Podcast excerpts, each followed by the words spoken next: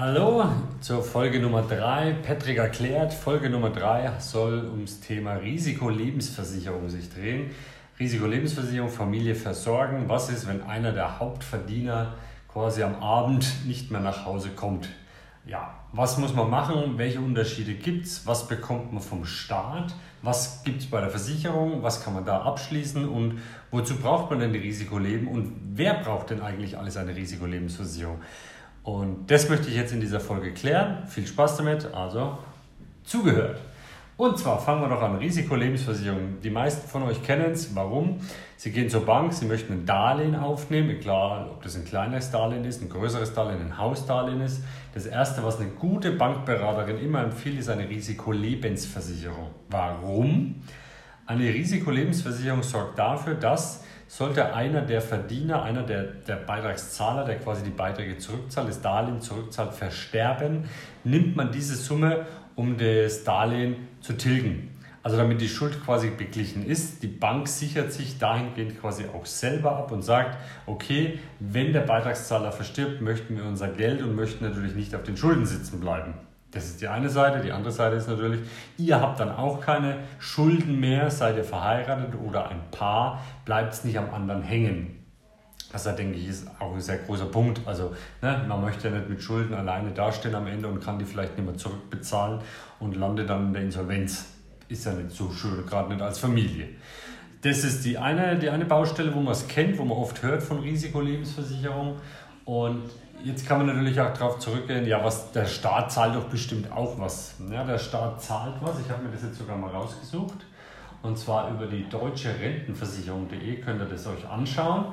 Der Tod von Vater, Mutter eines Partners oder einer Partnerin kann die wirtschaftliche Existenz gefährden. Mit unseren Renten sichern wir sie ab. So, so steht es quasi auf der Seite der deutschen Rentenversicherung. Und was schreiben Sie hier? Stirbt Ihr Ehe-Lebenspartner oder Ihre Ehepartnerin, Lebenspartnerin, können Sie Anspruch auf eine Witwen- oder Witwenrente haben. So, und jetzt geht es aber los. Diese Witwen-, Witwenrente, wenn quasi der Partner oder der Ehepartner stirbt, ist an ein paar Bedingungen geknüpft. Also es bekommt nicht jeder einfach, oh, mein Partner, mein Ehemann ist gestorben, ich kriege eine super Rente oder ich kriege hier Mordsgeld. Das ist nämlich nicht der Fall. So.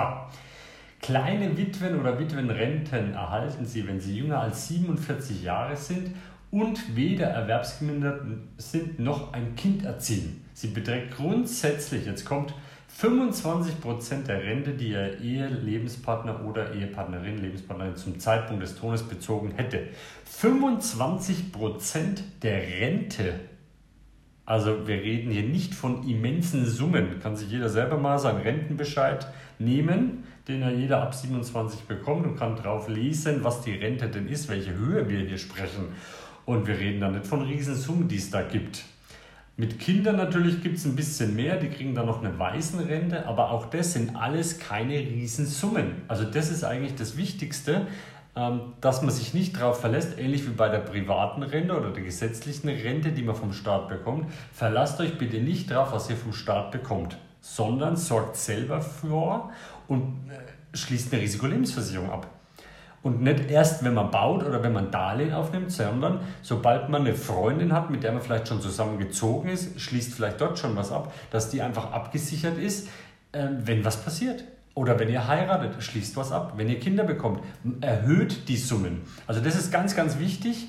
Und jetzt noch eine kleine Besonderheit. Es gibt natürlich da auch verschiedene Produkte in, diesem, in dem Baustein Risikolebensversicherung. Es gibt welche, die sind immer gleich, also die Summen bleiben gleich. Ihr schließt 200.000 Euro ab, dann bleiben die 200.000 für die komplette Bandbreite bestehen. Also wenn ihr innerhalb der 30 Jahre versterbt, gibt es immer 200.000. Das Ganze könnt ihr noch dynamisch machen, heißt, dass diese 200.000 natürlich auch steigen. Klar, jeder weiß es, die Inflation auf 30 Jahre, das sind 200.000 immer 200.000, sondern das fällt natürlich auch. Also da könnte man schon mal ein bisschen mitspielen, dass man sagt, man nimmt eine, eine Dynamik mit in den Vertrag.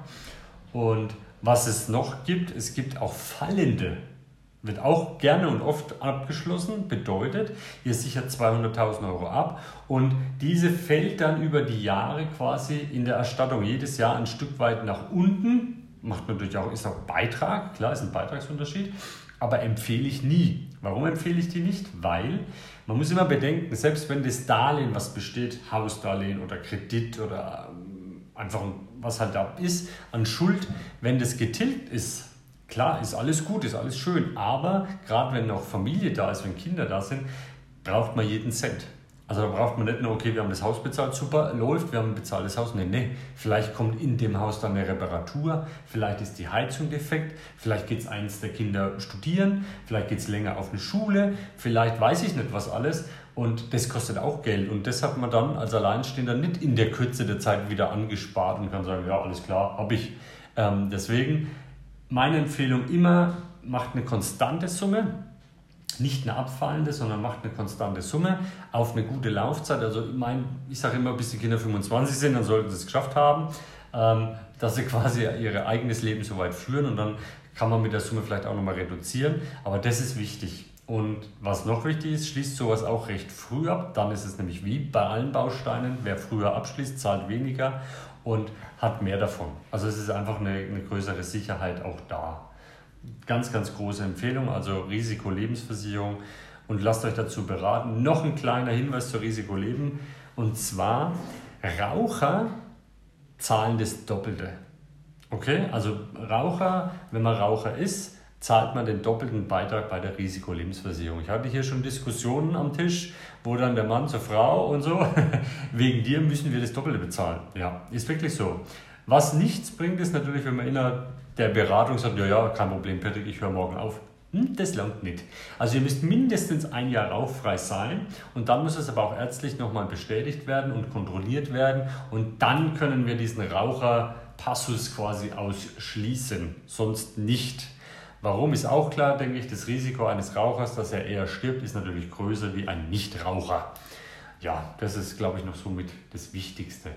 Also ich hoffe, ich habe alles ein bisschen erklären können. Ich hoffe, ihr habt es verstanden. Und wie gesagt, unbedingt auf deutscherentenversicherung.de gerne nochmal schauen. Witwenrenten, Waisenrenten, wann bekomme ich was, wenn wer stirbt. Finde ich ganz interessant. Und für die weitere Beratung stehe ich euch natürlich gern zur Verfügung, dass wir euch dieses Prozedere mal erklären, wie komme ich zur Risikolebensversicherung, was kostet mich eine Risikolebensversicherung. Und ich sage es euch, die ist nicht sehr teuer. Das ist ein Baustein, den sollte jeder haben und 100.000 Euro Absicherung ist für jeden locker bezahlbar. Es ist wirklich nichts Großes. Ich habe es früher immer mit verglichen, eine Schachtel Zigaretten am Tag, was manche rauchen, ähm, drei Schachteln im Monat quasi und ihr habt die Risikoleben bezahlt. Also mehr müsst ihr gar nicht machen. Es ist wirklich überschaubar vom Preis und ja, kommt da gerne auf uns zu. Freue mich auf euch, euer Patrick. Bis dann. Ciao.